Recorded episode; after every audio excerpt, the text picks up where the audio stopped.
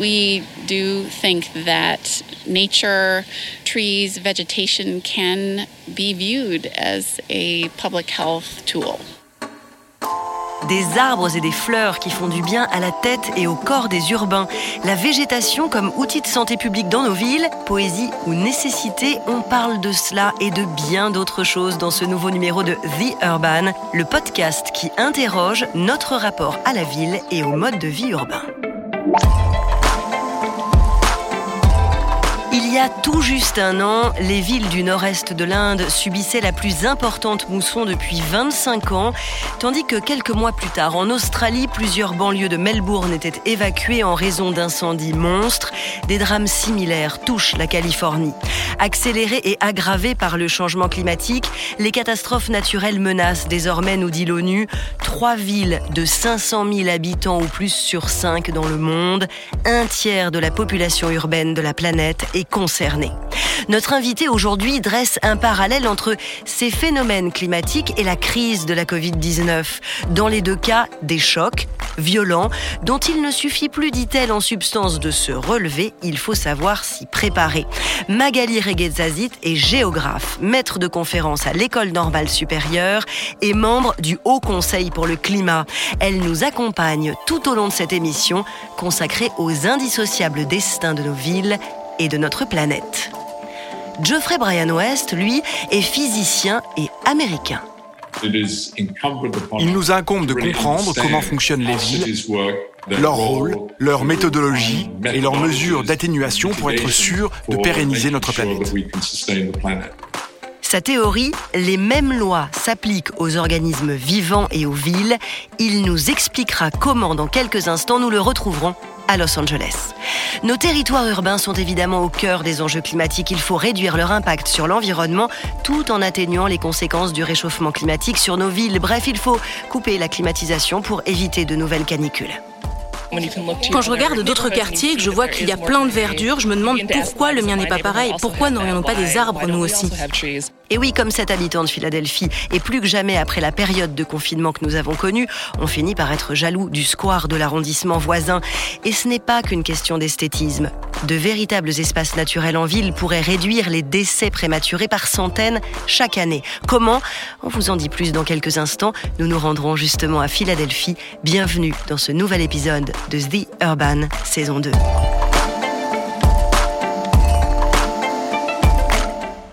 Bonjour Magali Reguetzazit. Bonjour. Nous sommes ravis de vous accueillir dans le studio de The Urban. Alors, on commence toujours cette émission en demandant à nos invités de nous livrer la vision qu'ils ont de la ville à travers un objet de leur choix, un objet qui illustre ou qui incarne la ville à vos yeux. Magali Reguetzazit, c'est quoi l'objet de votre ville? Alors moi, c'est un poème, c'est un poème de Baudelaire qui est tiré des, Fleurs du Mal, des tableaux parisiens. D'accord. C'est un poème qui s'appelle Le Cygne. Alors ça peut paraître bizarre de, parler d'un poème euh, qui date du 19e siècle pour la ville contemporaine, mais finalement c'est un poème qui parle de ces invariants de l'urbain, sur en fait comment une ville se transforme sous les yeux de ses habitants et qu'est-ce que ça peut provoquer chez ceux qui vivent la ville, chez ceux qui habitent la ville et comment en fait on développe chacun un rapport affectif, sentimental et aussi physique, euh, émotif et sensuel à, cet organisme urbain dans lequel on évolue. Vous connaissez un peu ce, poème? Vous nous, ah en citez euh, une strophe? Il y a une strophe moi qui me parle beaucoup, c'est celle-ci. Paris change, mais rien dans ma mélancolie n'a bougé. Palais neuf, échafaudage, bloc, vieux faubourg. Tout pour moi devient allégorie et mes chers souvenirs sont plus lourds que des rocs. On commence en poésie ce nouvel épisode de The Urban avec vous, Magali Reguezazit. Merci. C'est vrai que c'est un poème magnifique. Alors, on va parler de choses peut-être un petit peu moins poétiques au départ, en tout cas, sur les risques et les menaces auxquelles sont confrontés euh, les urbains. D'abord, comment est-ce qu'on les identifie? Quelles sont-elles? Quels sont-ils aujourd'hui, ces risques? Alors, dans les villes, il y, a plusieurs types de menaces. Euh, certaines sont très anciennes, les risques naturels, par exemple, les risques anthropiques. Quand on parle de terrorisme, le terrorisme, c'est pas quelque chose de nouveau. Les épidémies, bien sûr, faut rappeler qu'au Moyen Âge, par exemple, les, les catastrophes qui menaçaient les villes, c'était les inondations, les incendies et puis les épidémies. Euh, donc c'est pas forcément nouveau. On a par contre des menaces qui sont plus contemporaines, ce sont les risques industriels, désormais les risques technologiques, notamment tout ce qui est lié au cyber. Et puis on voit surtout qu'en fait les menaces, elles ont changé de nature. Elles ont changé de nature d'abord parce que un certain nombre de menaces se sont transformées. Si on reprend l'exemple du terrorisme, on est passé à un terrorisme de masse, international voire global. Et puis surtout nos villes ont changé. Nos villes ne sont plus les mêmes. Et donc aujourd'hui, on va avoir des, des menaces qui vont venir s'inscrire dans une matrice qu'est la ville, qui est très différente de celle qu'ont pu connaître nos ancêtres. Notamment, plus on va habiter dans des villes des pays développés, plus on va habiter dans ce qu'on appelle des métropoles, on va avoir des phénomènes de dépendance à des réseaux techniques qui font que la panne, en fait, qui peut être d'ailleurs provoquée par des hommes ou par des catastrophes naturelles ou par des catastrophes sanitaires, va paralyser les systèmes. Et donc, en fait, ce qui est intéressant, c'est que toute l'histoire urbaine, c'est finalement une adaptation des villes aux menaces qui a conduit à réduire un certain nombre de vulnérabilités, à réduire aussi un certain certain nombre de menaces. Si je prends l'exemple des inondations, on est capable aujourd'hui de faire des digues, de faire des barrages. Et dans le même temps, on a des nouvelles vulnérabilités qui sont nées du fait de la transformation de ces villes, de la façon dont elles se déploient dans l'espace, et puis des pratiques des habitants. Oui, parce que justement, nous ne sommes pas tous égaux devant le risque ou la menace, nous, urbains. Alors, nous ne sommes pas tous égaux, euh, d'abord parce que chacun d'entre nous possède des fragilités particulières. Une personne âgée n'a pas les mêmes fragilités qu'un enfant, qu'un adulte en pleine santé. Mais il y a aussi un ensemble d'autres facteurs qui vont faire qu'on est plus ou moins susceptible de subir des dommages. Par exemple, notre nos revenus qui font qu'on a plus ou moins accès à la santé, qu'on a plus ou moins accès à l'emploi, à l'éducation. Par exemple, euh, notre capital familial. Quand vous avez une famille qui peut prendre soin de vous, c'est pas la même chose que quand vous êtes tout seul. Par exemple aussi, ça peut être notre capital éducatif parce que vous allez avoir accès à une information qui va vous permettre de mieux vous préparer. Euh, ça peut être également un accès à des institutions. Je pense simplement aux assurances. Si vous êtes assuré, et ça coûte cher de s'assurer surtout dans certains pays, bah, vous allez pouvoir reconstruire plus vite. Et on a très bien vu avec la Covid, mais on le verrait aussi bien sur des questions de séisme, d'inondation ou de terrorisme, qu'à un moment donné, tous les gens ne sont pas égaux et qu'en gros, les catastrophes, quand elles se produisent, elles vont révéler les inégalités préexistantes. Souvent, les vulnérabilités, elles s'enracinent dans des inégalités profondes, qui sont des inégalités non seulement économiques, mais aussi sociales. Juste un exemple, on voit très clairement comment les inégalités de genre et les rapports inégaux entre les hommes et les femmes, notamment dans les pays en voie de développement, vont avoir des impacts très lourds euh, sur la vulnérabilité. Et si on prend l'exemple de la France, on voit par exemple comment aujourd'hui les familles monoparentales, notamment celles avec des femmes, ont été extrêmement frappées par la Covid, parce qu'évidemment derrière, vous avez en plus un cumul des inégalités. Donc on a des inégalités à l'âge, au genre, à l'appartenance des minorités, et tout ça en fait va interagir dans une espèce de tissage complexe qui fait que vous avez plus de propension, selon la catégorie à laquelle vous appartenez, à être victime. Après, ça ne vous condamne pas à être victime non plus. Et là aussi, il faut faire attention quand on parle de vulnérabilité, c'est pas pour assigner des gens à leur statut de victime, mais c'est pour montrer que dans les villes, selon les personnes, selon les communautés, alors je parle de communautés au sens anglo-saxon, hein, c'est-à-dire vraiment les, référentiels d'appartenance que vous avez, selon aussi les territoires, vous n'allez pas avoir la même fragilité par rapport aux menaces, quelles qu'elles soient. Alors ce qui est étonnant, c'est que vous nous avez expliqué que ces menaces, certes, évoluent, mais malgré tout se répètent depuis finalement des siècles. Est-ce qu'on est parfois amnésique? Est-ce qu'on a tendance à, oublier, parce qu'on se dit qu'on aurait pu quand même, pour certains cas, vraiment mieux s'y préparer depuis le temps Alors il y a effectivement une amnésie qui fait que euh, souvent, plus les événements sont importants, plus ils sont rares. Euh, en termes, par exemple, de processus naturels, on n'a pas des gros séismes tous les ans, heureusement. Donc, en fait, souvent, on se rend compte que les sociétés, lorsqu'elles vont être exposées à des menaces, elles vont intégrer par des modes d'adaptation et de transformation les menaces du quotidien, enfin les menaces récurrentes, typiquement l'incendie, Aujourd'hui, c'est un accident, alors que c'était quelque chose d'absolument terrible qui a détruit des villes entières. Et encore très récemment, hein, Chicago a été complètement dévasté au début du 19e siècle. Donc on voit que certaines menaces sont intégrées, et puis d'autres, au contraire, parce qu'elles sont rares, parce qu'aussi il y a des phénomènes d'oubli qui sont nécessaires pour s'en sortir, parce qu'on n'a pas envie forcément de vivre toujours avec le souvenir de la catastrophe.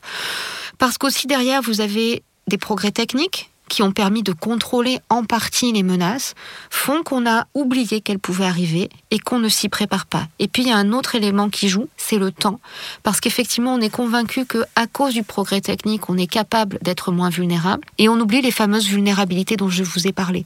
Juste un exemple, 1910, il y a une crue de la Seine à Paris.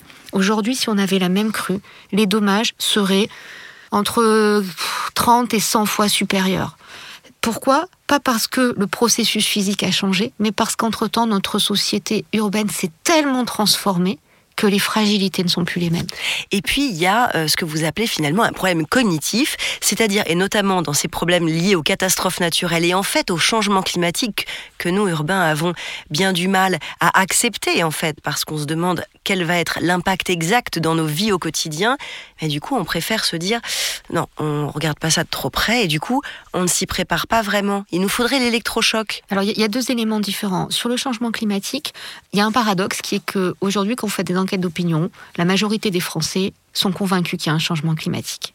Mais de passer de l'idée que ça va changer à comprendre quelles sont les conséquences pour moi, individu, dans 5, 10, 15 ou 30 ans, c'est très compliqué. Et ça, c'est normal. Je veux dire, c'est pas qu'on ne veut pas le voir, c'est simplement que notre cerveau n'est pas forcément en capacité de se projeter dans autant d'incertitudes et dans un avenir aussi lointain. Ça, c'est le premier point. Après, effectivement, il y a aussi un moment où, dans un univers où les menaces semblent récurrentes, mhm. où on en a, on en entend tous les jours. Un coup, c'est la Covid, un coup, c'est les attentats, un coup, finalement, les, les menaces se succèdent. C'est même plus les catastrophes, c'est les menaces. Il y a effectivement ce moment de se dire, bah, au fond, pourquoi agir et après tout, soyons fatalistes. Mhm. Et donc tout l'enjeu aujourd'hui, c'est de trouver cet équilibre un peu difficile entre une action qui est nécessaire et ce fatalisme qui finalement nous dit, bah, après tout, hein, on verra bien ce qui se passera. Alors je vous propose, puisqu'on parle de préparation, de vous emmener, euh, Magali, à Philadelphie et de vous emmener vous aussi, euh, chers auditeurs. Pourquoi Parce que des actions à mener pour réduire ces risques eh bien, existent et parmi elles notamment replacer la nature au cœur de nos villes. La création de véritables espaces naturels en ville eh bien, pourrait réduire les décès prématurés par centaines chaque année. Figurez-vous, c'est la conclusion d'une étude du Lancet Planetary Health qui est parue euh, fin avril 2020. Les experts estime que les espaces verts résidentiels peuvent protéger contre la mortalité prématurée de toute cause. Et c'est ce qu'ils ont conclu euh, dans leur étude du cas de Philadelphie, où d'après les chercheurs, donc jusqu'à 403 décès prématurés en moyenne pourraient être évités chaque année avec la création d'une plus large canopée. Sur place, on retrouve Kimberly Haas et Anne-Lynn Menela.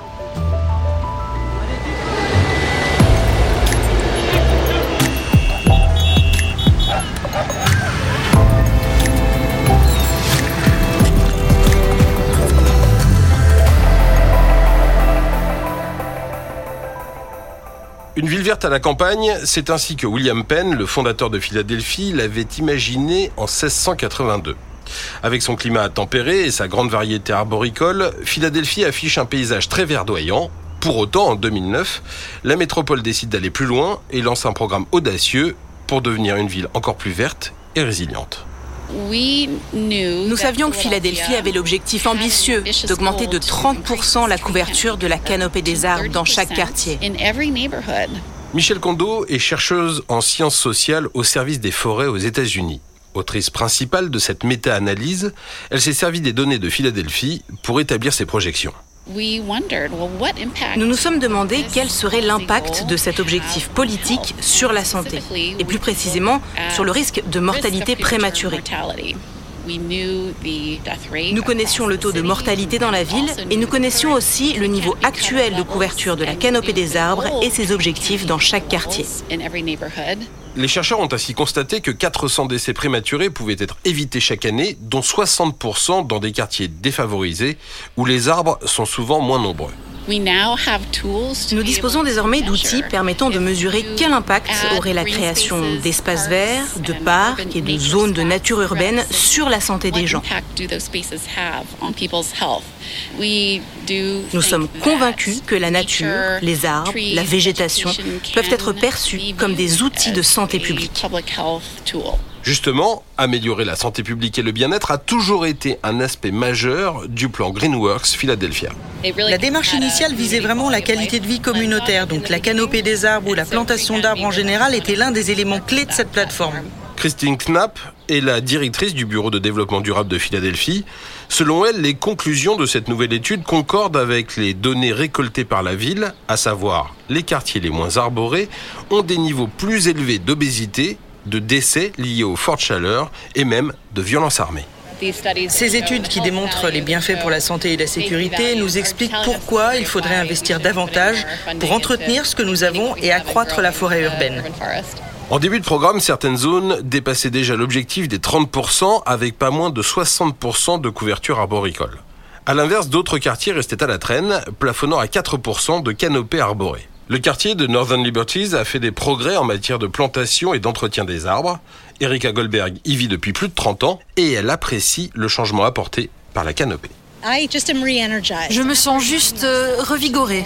Il faudrait que je m'efforce à sortir plus souvent, à m'asseoir et à regarder les arbres, parce qu'ils sont vraiment apaisants. Il y a de réels bienfaits pour la santé, et la santé mentale, pas seulement la santé physique. À peine 3 km plus loin, les quartiers de Caloil et de Chinatown North ont quant à eux le plus faible taux de canopée arborée. C'est ici que travaillent Julia Shaw et Rebecca Chan.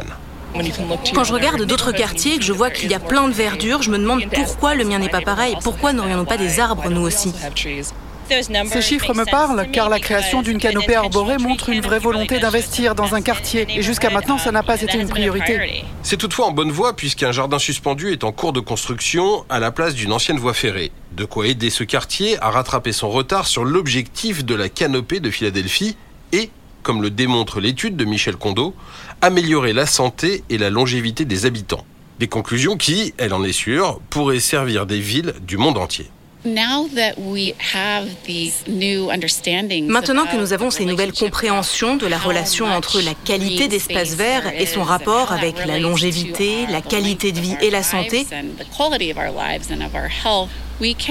nous pouvons l'appliquer aux décisions politiques que nous prenons ici, sur le terrain, dans des villes comme Philadelphie.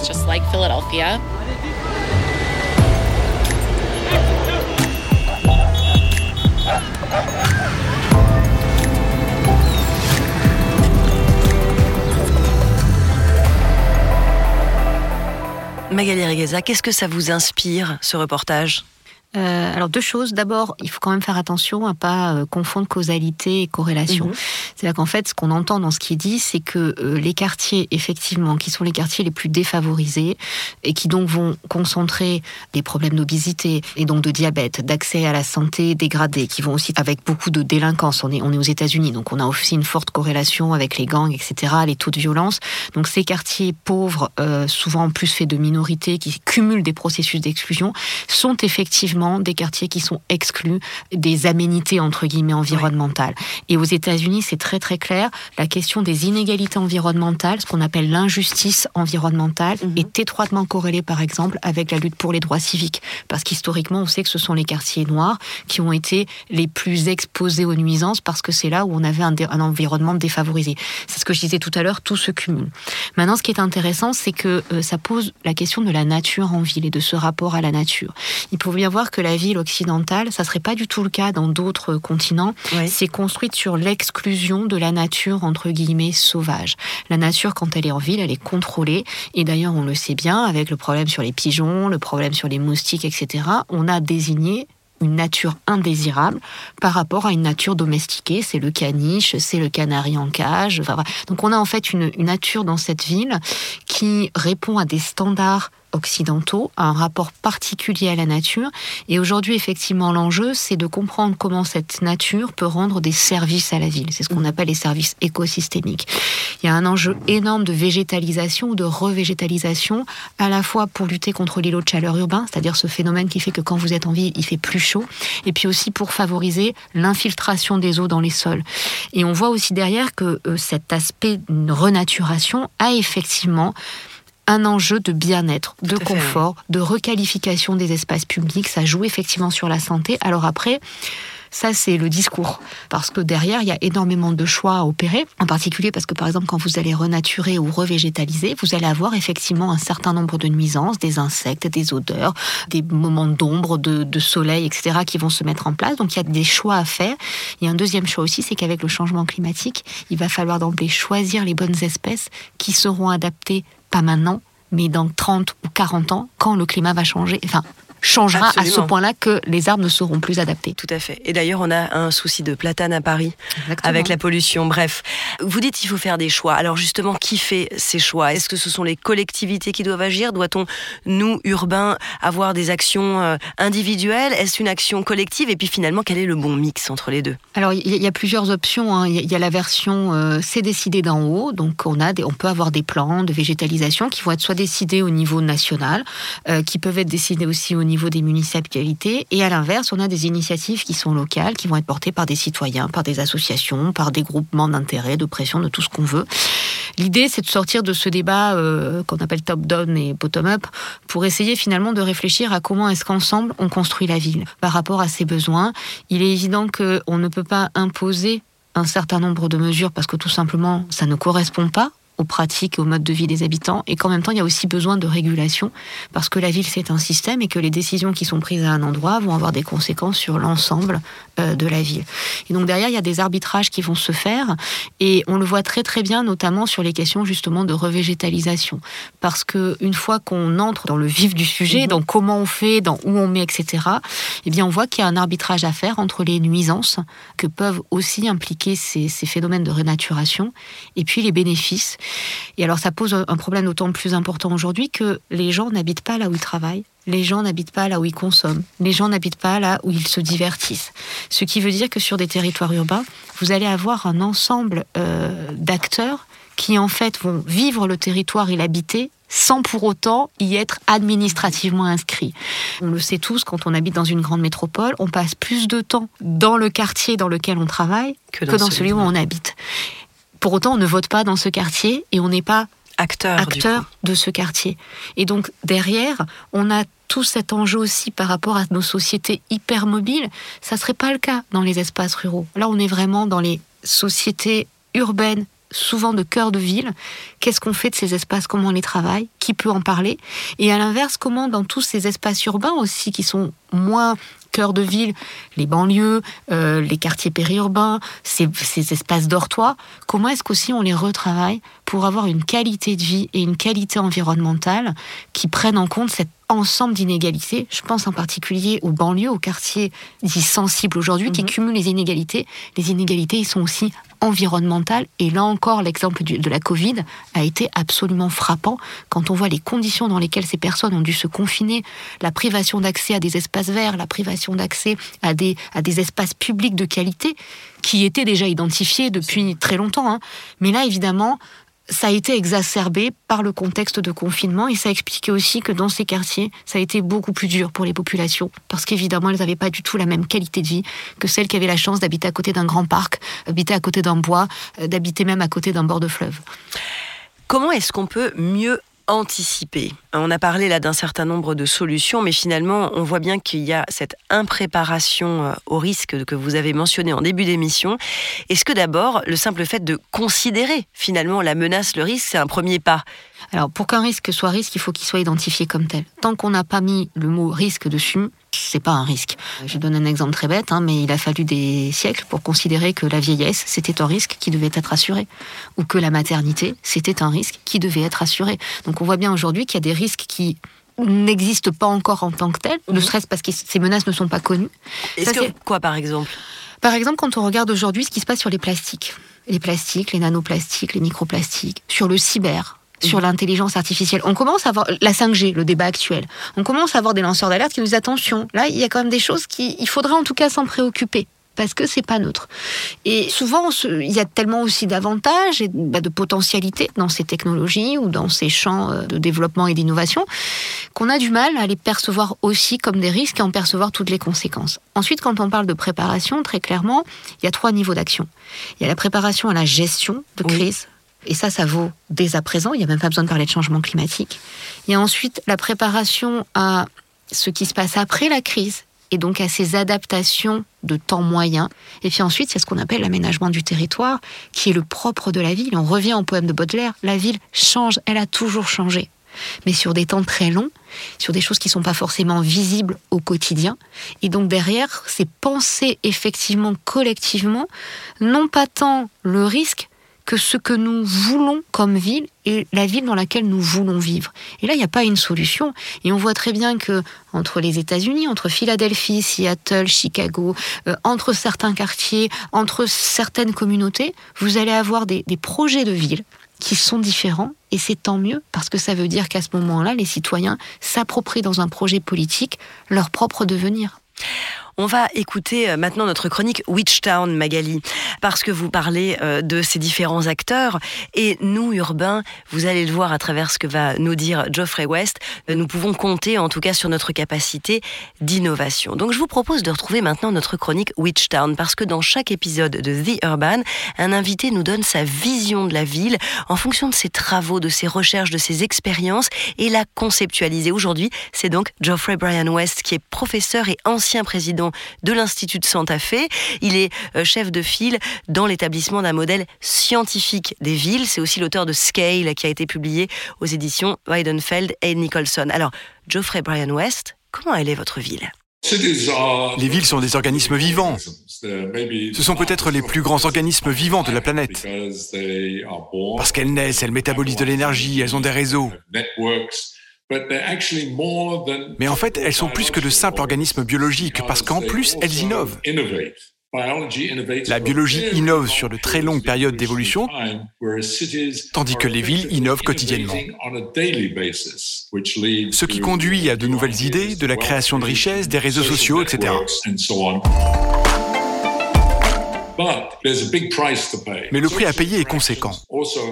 Les interactions sociales ont aussi une part d'ombre qui se traduit par plus de criminalité, de pollution et in fine la dégradation de la planète. En ce sens, les villes sont les sources de la plupart des problèmes de notre planète. Mais elles en sont aussi les solutions parce que c'est là que les idées et les innovations sont créées. Les villes sont extraordinaires en ce sens que tous les organismes meurent. Mais de nos jours, il est très difficile de tuer une ville opérationnelle. Cette capacité à se réinventer continuellement et, pour ainsi dire, à redémarrer. Mais le cours de la vie s'accélère et la question est, sommes-nous capables d'innover suffisamment vite pour nous réinventer continuellement afin que la planète tout entière reste durable?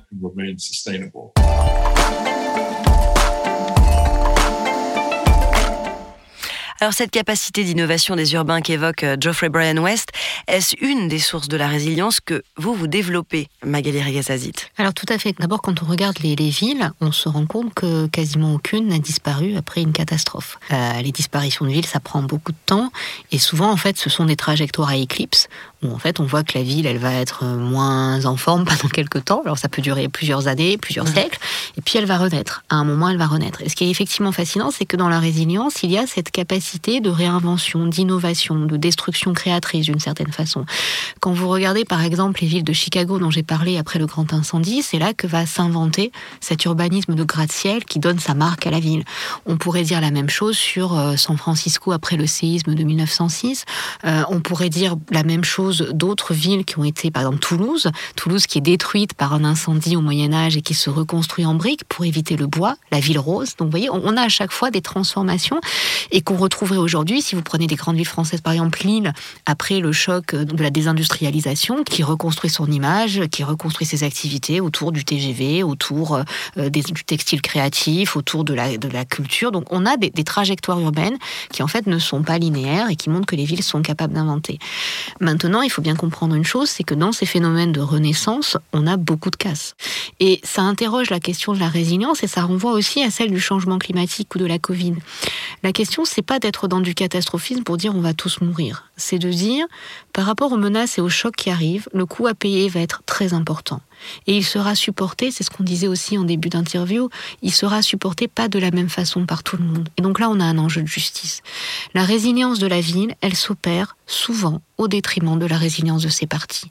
La résilience du tout s'opère souvent au détriment de la résilience des individus ou des communautés. Les temps de post-crise sont souvent des moments d'exclusion où en fait on va aussi profiter de la post-crise, les acteurs dominants, pour éliminer les indésirables. Alors les indésirables, ça peut être ceux qui sont pas euh, dans la norme euh, morale, dans la norme économique, dans la norme idéologique. Euh, ça peut être aussi ceux qui finalement n'adhèrent pas aux valeurs de la ville. Donc on voit que derrière, en fait, ces, ces temps de reconstruction sont aussi des temps politiques. Et donc oui, l'innovation, elle est fondamentale dans la ville. La ville est effectivement un lieu d'innovation. En même temps, la résilience, elle doit être manipulée avec précaution parce que justement, ces temps de reconstruction qui doivent être des temps d'adaptation et j'insiste là-dessus. Il est vraiment nécessaire aujourd'hui qu'on ait, au-delà des discours sur le monde d'après, etc., qui est vraiment cette réflexion de faire du temps de post-crise, un temps d'apprentissage. On va tirer les leçons et réduire notre vulnérabilité. C'est aujourd'hui un enjeu international. On parle de Build Back Better, c'est-à-dire l'idée qu'on ne reconstruit pas à l'identique, qu'on se sert entre guillemets de la catastrophe pour faire une opportunité pour ne pas reproduire à l'identique les fragilités dont je parlais. Mais ça, ça demande des mesures structurelles. Ça ne peut pas être simplement le fait d'une innovation technologique ou d'une innovation sociale, qui en plus n'est pas forcément reproductible d'une ville à l'autre. Alors justement, quel est votre regard sur le, C40, le C40, cette organisation internationale qui regroupe 94 villes et qui a pris des engagements en ce sens? On y croit ou pas finalement? Oui, alors on y croit parce que euh, là aussi, sans faire d'idéologie ou de, philanthropisme, il y a un moment où euh, nos villes, elles sont dans une logique de marché, d'une logique capitaliste. Les villes sont des villes libérales, hein, qu'on le veuille ou non. Elles sont soumises à des impératifs d'attractivité et les institutions urbaines ont très bien compris que si à un moment donné, elles n'offraient pas des standards en termes de qualité de vie, en termes de qualité de l'environnement, en termes de mobilité plus douce, de bâtiments plus résistants à la chaleur, etc., si elles ne se transformaient pas, elles ne seraient plus attractives. Il faut bien comprendre qu'aujourd'hui, au-delà des enjeux éthiques moraux de l'écologie, il y a aussi derrière des enjeux économiques. Et que ces enjeux économiques sont un moteur puissant et qu'à un moment, c'est un levier aussi d'action. On n'est pas, je vous l'ai dit, dans la philanthropie, on est simplement dans la rationalité économique où si vous voulez faire partie demain de la carte du monde, et si vous voulez être une ville dans la carte mondiale des grandes villes, il faut que vous adhériez à des standards qui seront des standards partagés par les classes créatives, par ces cadres, par ces populations, évidemment qui sont les premiers de cordée. Hein, ce, euh, donc c'est pas pour tout le monde. Hein, on, là aussi, on est d'accord, mais qui demandent ça. Et aujourd'hui, quand vous voyez d'ailleurs en France les baromètres des villes les plus attractives, vous voyez que le facteur environnemental est absolument fondamental.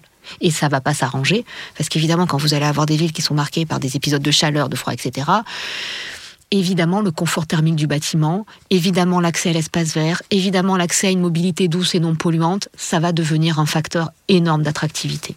Finalement, euh, à vous qui êtes aussi membre du Haut Conseil pour le climat, euh, la Covid-19, ça aurait été une opportunité pour accélérer la transition énergétique dans les villes, on peut dire ça?